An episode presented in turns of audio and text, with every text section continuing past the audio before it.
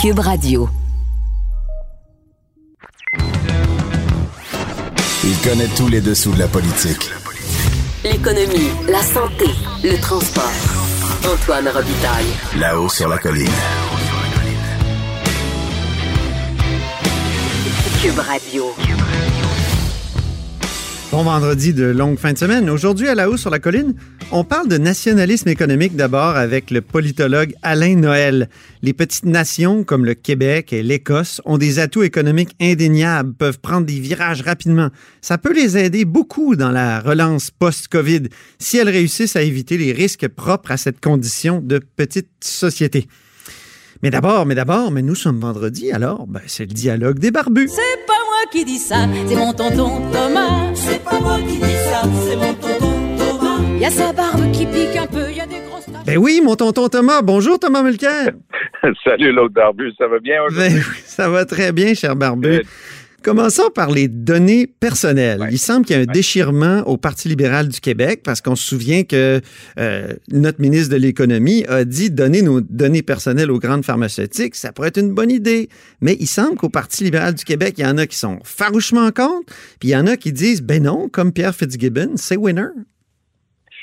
Et je dois dire que M. Fitzgibbon peut être assez euh, abrupt. Hein? Il, c'est plutôt un objet contondant, euh, Pierre Fitzgibbon. Donc, quand, quand ça part comme ça, c'est très difficile de rattraper un débat de fond. Moi, même mon expérience avec ça dans ma carrière, c'était l'exportation de l'eau. J'avais beau expliquer que c'était une consultation, qu'on exportait déjà de l'eau, mais c'était parti, il y avait un titre dans un journal, euh, Mulcair veut exporter notre euh, notre eau potable. Ah, oui. quand, ça, quand ça part tout proche comme ça, c'est très difficile de rattraper. Et j'ai appris énormément de cette expérience et je soupçonne que M. Fitzgibbon aussi, parce qu'il a foncièrement raison que si on est capable d'offrir toutes les garanties pour dénominaliser, parce qu'il y a une manière, surtout avec la génétique, aujourd'hui, il faut faire très attention. Tu ne peux vraiment pas que ça puisse être possible d'identifier.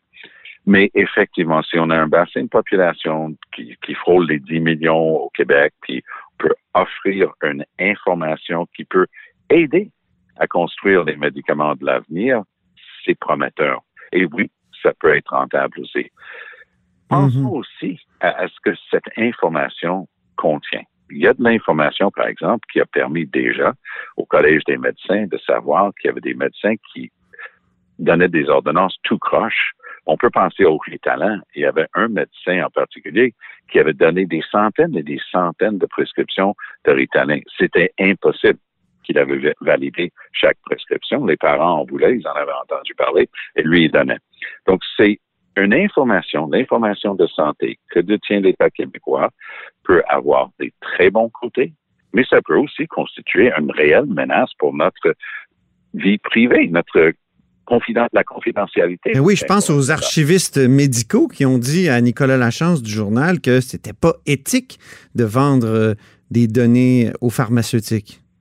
Ben justement, il faut trouver une manière, si on veut aller dans ce sens-là, de la même manière que dans les universités, on peut mener des recherches. Ça part d'individus. Les compagnies pharmaceutiques font de la recherche. Ça part d'individus. Mais j'ai jamais vu un vrai problème avec les compagnies pharmaceutiques qui ont tendance, en matière de responsabilité sociale des entreprises, à comprendre qu'ils ils doivent montrer patte blanche à tout bout de champ. Donc, s'il y a une manière d'assurer cette confidentialité et la protection de la vie privée, et d'en profiter dans le bon sens, d'en profiter pour Oui. améliorer la vie des gens et avoir des meilleurs euh, soins pour le, le futur, ben allons-y. Mais comme je dis, tout est dans la communication dans ces trucs-là. Puis Peut-être que c'est pas possible aussi. Je pense à, la députée Marois Risky qui a simplement dit sur, euh, sur Internet, euh, sur euh, Twitter, pardon, que c'était tout simplement irrecevable. Il faut, faut même pas considérer ça. C'est même pas une bonne idée. Ben, ça, c'est une réponse à l'emporte-pièce qui refuse de regarder euh, les éléments de preuve. Moi, je, je suis avocat de nature. Moi, j'aime bien donner une chance au coureur de ne pas présumer de connaître la réponse avant d'avoir entendu les preuves. Donc, un bon débat une bonne commission parlementaire, des vrais experts OK. qui pourraient peut-être nous renseigner. Ça se peut qu'en bout du compte, que Mme Risky ait raison, mais c'est aussi, elle est le pendant de Pierre Fitzgibbon. M. Fitzgibbon parle un peu comme ton beau-frère au party de Noël. Hein? Ça part. C'est ça part. Puis là, Mme Risky, elle a tendance à être vraiment abrupte à son tour, définitive dans ses opinions. Elle est hautement intelligente et elle a souvent des choses intéressantes à dire. Mais si on fait de la politique, puis si on fait de la recherche législative pour amener les meilleures lois possibles pour le futur, faut pas penser qu'on sait d'avance avant d'avoir étudié.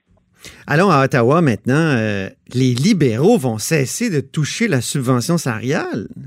Et trouves-tu ça Ça, C'était intéressant? scandaleux. Moi, je pense que le gouvernement de M. Trudeau aurait toujours le droit d'être reconnu pour avoir mis en place très rapidement un système pour donner de l'argent aux familles qui en avaient besoin en pleine pandémie, les gens qui pouvaient plus travailler, donner de l'argent, mettre une épicerie sur la table, payer les factures de base, c'était essentiel, puis ils ont bien fait ça.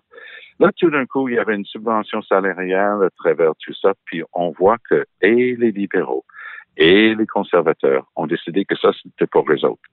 Quelque chose qui était supposé d'aider les gens, d'aider les entreprises à passer à travers. Ça n'avait rien à voir avec les partis politiques. Un- une entreprise n'a pas le droit de faire du financement en donnant des reçus d'impôts. Mais donc, donc c'était, c'était vraiment une idée tordue. Andrew Scheer s'est bien défendu en disant ben ça, ça c'était pas à lui de décider ça, c'était au nouveau chef. Le nouveau chef s'appelle Aaron O'Toole. Ça, lui, pas, ça lui a pas pris deux minutes. Il a dit hey, ça, c'est fini cette affaire-là. C'est pas de l'argent destiné aux partis politiques. Voyons donc. Et M. Trudeau était obligé de, de, de donner suite. Donc, c'est intéressant comme détail de politique canadienne En de le- voir que c'est c'est le- O'Toole qui a mené et pas, pas les libéraux. Eh ben, le Bloc québécois a toujours refusé de, de faire ils ont ça- eu, ils ont eu bien raison et vraiment, ça les honore beaucoup d'avoir dit ça pas de bon sens parce que ça n'avait pas de bon sens. Décision qui- cruciale d'Erin O'Toole, t'en, t'en as parlé, tu l'as mentionné. Euh, Martel, lieutenant, donc euh, Richard Martel, et euh, Gérard Deltel, leader. C'est quand même deux décisions importantes, puis c'est le Québec qui est, qui est à l'avant-plan, là.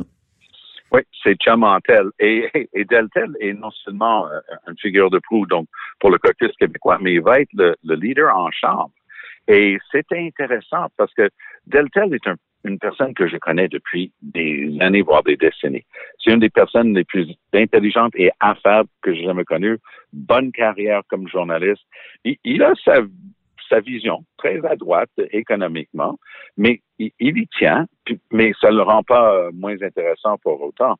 Et ce que je trouve intéressant de la part de O'Toole, c'est qu'en mettant de l'avant quelqu'un avec un fichu de bon accent français, comme son leader en chambre, qui va souvent parler d'abord et avant tout en français, et qui, lorsqu'il parlera en anglais, parce qu'il le fera aussi, montrerait qu'effectivement, il y a un caucus québécois en bonne et due forme pour les conservateurs, mais ça aussi, c'est de la communication politique. Ah et oui? en plus, euh, sa leader adjointe, Candice Bergen, ne parle pas un mot de français. Et j'étais même en voyage à l'étranger avec elle dans une, euh, un, organ- un- voyage organisé par le Parlement. Et euh, on était en Uruguay, puis la personne qui nous faisait la présentation, dans un français châtier, a dit, et j'ai étudié en France, donc si vous avez des questions en français, allez-y. Et Mme Bergen a dit ceci, je ne l'oublierai jamais. Ah oui? Elle a dit, ah non, euh, en anglais, évidemment, elle dit, non, non, faites rien en français parce qu'il y en a ici qui comprennent pas le français. Donc, pour elle, le bilinguisme, c'est la, c'est la vieille blague. Le bilinguisme, c'est l'anglais et le français traduit en anglais. C'est ça. Et là, elle voulait, même, elle voulait même pas entendre le français. Donc, mettre, euh, mettre Deltel de l'avant, c'est bien. Martel, c'est un autre paire de manches. C'est un gars très, très prisé dans, dans son coin du pays parce qu'il a été euh, entraîneur d'une équipe euh, de hockey. Les, les équipes de hockey junior majeur dans ces coins-là, c'est, c'est ce qui est le plus important. Mais il n'a pas l'expérience politique euh, d'Alain Reyes. Reyes était un organisateur politique hors pair.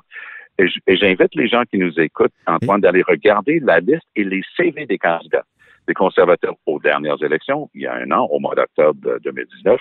Vous allez voir, il a recruté des candidats Vraiment? extraordinaires Ouais. à cause d'Andrew Scheer. Mais je vais te dire, j'ai interviewé Richard Martel pendant la campagne. J'étais allé euh, au Saguenay-Lac-Saint-Jean.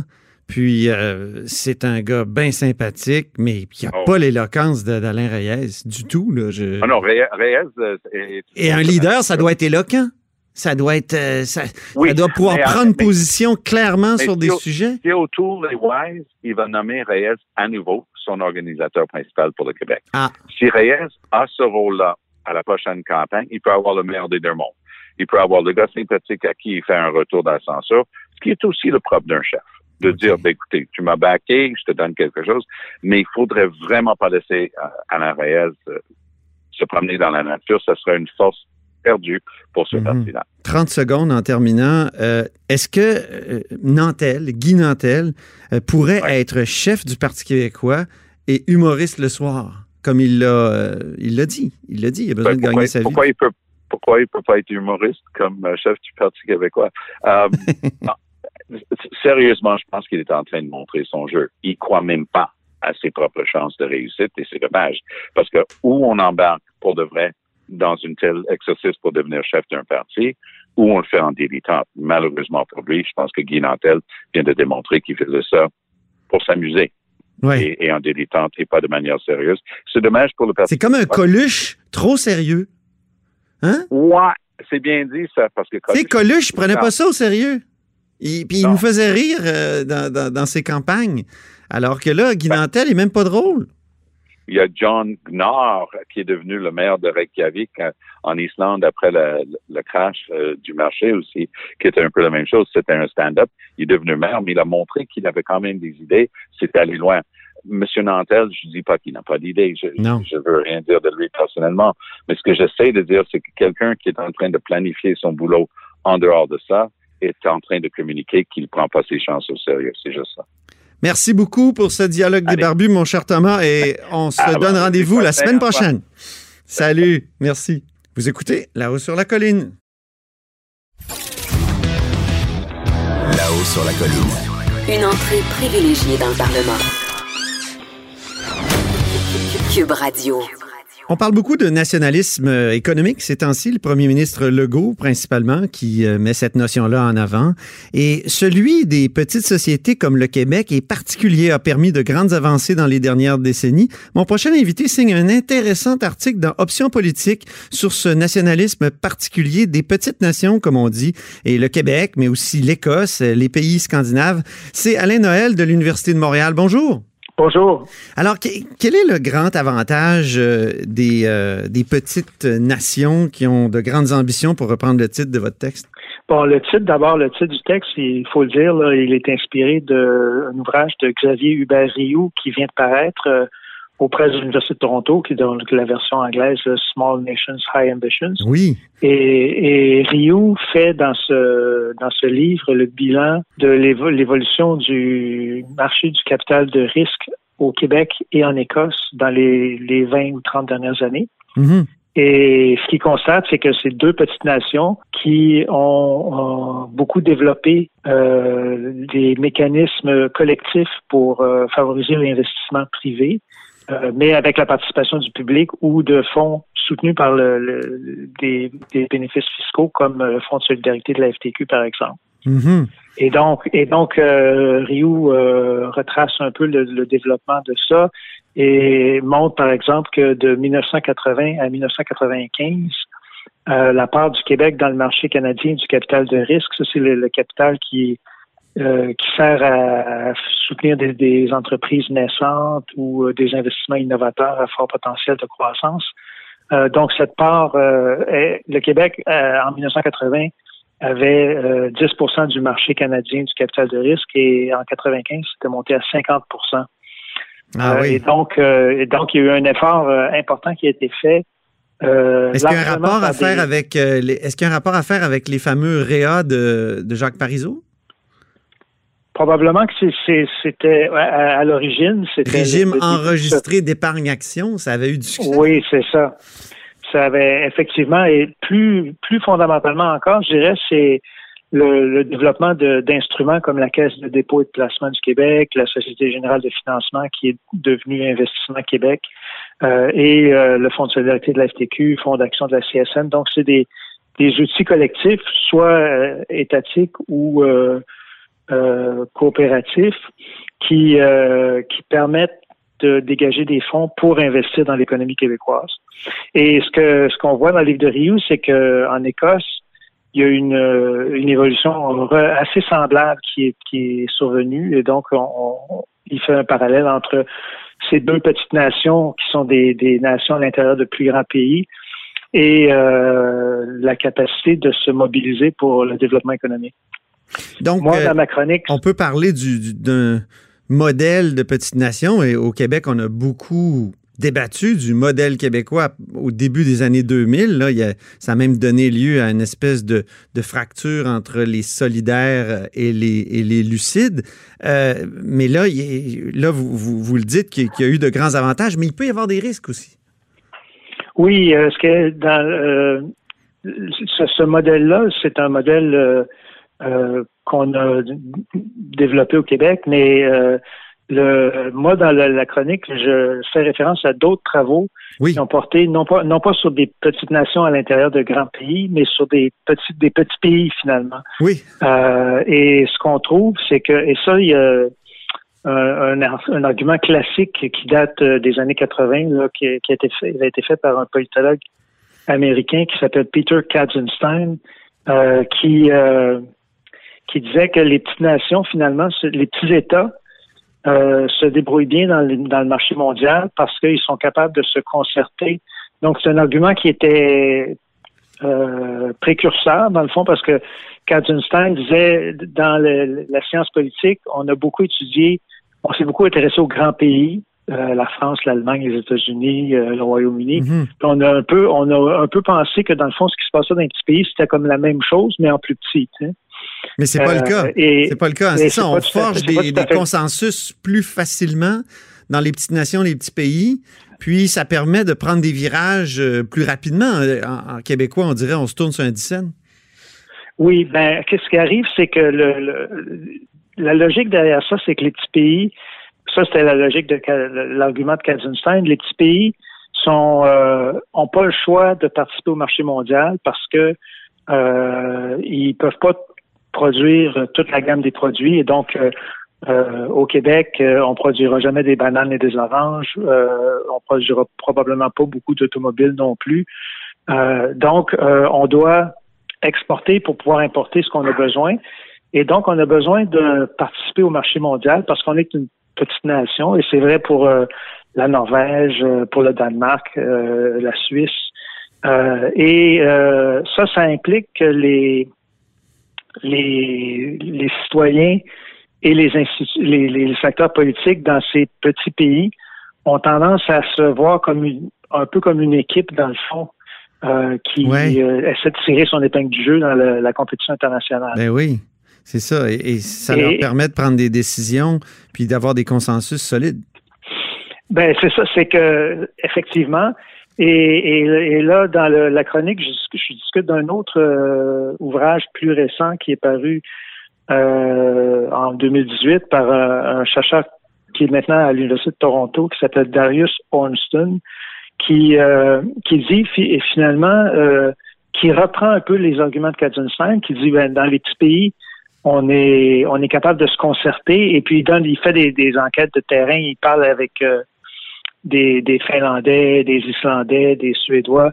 Et puis, ce qui ressort de toutes ces entrevues, c'est que les gens disent, ben écoutez, on, on se connaît tous, on a tous été à peu près à l'université en même temps, dans les mêmes universités, on a suivi les, mêmes parcours, euh, on se croise constamment dans les différentes rencontres entre les ministres, les patrons, les syndicats, euh, les, gens des mouvements sociaux. Et donc, on est habitué de se parler. Mm-hmm. Et ça fait en sorte, ça fait en sorte qu'on est, on est capable de se concerter et de, de prendre des décisions collectivement euh, pour le pour le bien du pays finalement. Ce que Ornston souligne, c'est que euh, à ces vertus du, du modèle de petit pays correspondent aussi des risques et dit que et puis ça, je pense qu'au Québec, on peut se reconnaître là-dedans aussi. C'est qu'il dit à un moment donné, quand euh, tout le monde, quand tout le monde se se convainc d'une direction à prendre, euh, ben, comme vous le disiez tout à l'heure, ça, peut virer sur un scène. On peut, on peut s'ambitionner trop. euh, et euh, perdre de vue à un moment donné une certaine modération. un exemple, en Finlande, la Finlande avait une économie basée sur l'exploitation forestière, les ressources naturelles, un peu de la grande industrie. Et dans les années fin des années 90, années 2000, on a décidé de prendre un virage aux technologies et on a énormément investi dans, notamment, on a beaucoup misé sur Nokia, qui était la compagnie de téléphone, euh, c'est les téléphones, euh, les flip phones, là. Oui, oui, on se souvient, oui. Euh, c'est ça. Tout le monde avait des Nokia, oui. C'était une marque dominante. Et ils ont beaucoup, beaucoup investi dans cette filière-là. Et quand l'iPhone est arrivé, ils ont été un peu pris au dépourvu. Ils l'ont pas vu venir finalement. C'est un peu comme BlackBerry au Canada, non? Un peu, mais sauf que le Nokia, c'était une, entreprise. Nous, on connaissait les téléphones, mais ça s'était étendu à plusieurs secteurs. C'était devenu très dominant dans l'économie finlandaise. Donc, quand Nokia a pris une débat, ça a fait plus mal encore que quand BlackBerry a, eu des difficultés. Vous citez une phrase d'un sociologue danois, John Campbell, de l'Université de Copenhague, si je ne m'abuse, euh, qui, qui dit les petits pays consensuels ont tendance, quand tout va bien, à mettre tous leurs œufs dans le même panier, à aller trop loin dans une direction sur laquelle tout le monde semble s'entendre. C'est un peu ça. Oui, en anglais, en anglais, Campbell parle de groupthink, euh, c'est-à-dire la, pensée de, de, groupe où tout le monde finalement se dit ben c'est ça qu'il faut faire. Et puis euh, et, et, ce que ce que Ornston souligne, c'est que euh, c'est bien de se concerter, c'est bien d'être capable de travailler ensemble, c'est bien de euh, de, de, faire de, grands sommets. mais on, il faut se méfier, on est fort là-dessus, nous, les grands sommets. Oui, ouais, c'est ça, mais il faut se méfier de la tendance à, à, à trop, trop aller dans une même direction sans, sans remettre en question d'une certaine façon à, à se lancer, trop, à aller trop loin dans une direction. Est-ce que, par exemple, le grand sommet de Lucien Bouchard sur le déficit zéro nous a, est pas une, illustration de, du fait que, oui, il y, a eu une, il y a eu un consensus, mais on est allé tellement loin qu'on on en a endommagé notre système de santé pour très longtemps?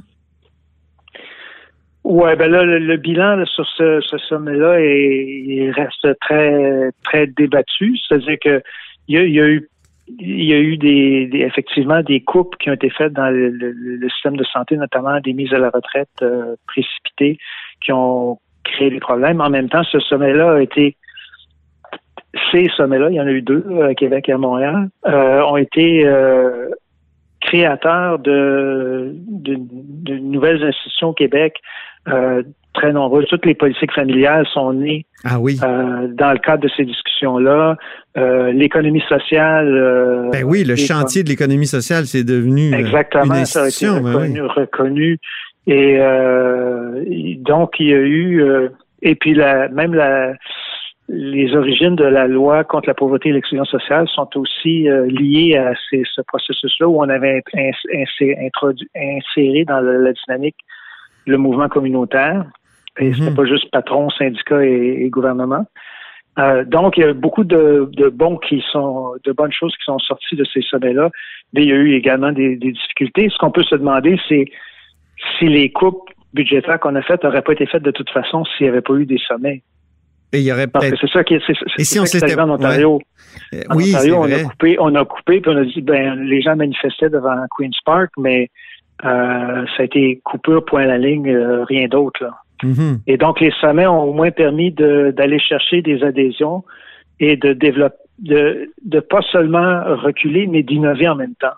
Ah oui, faire avoir un contrepoids. Donc, euh, ah oui, c'est là où on peut parler de transpartisanerie propre au, au, nationalisme économique des, des nations minoritaires.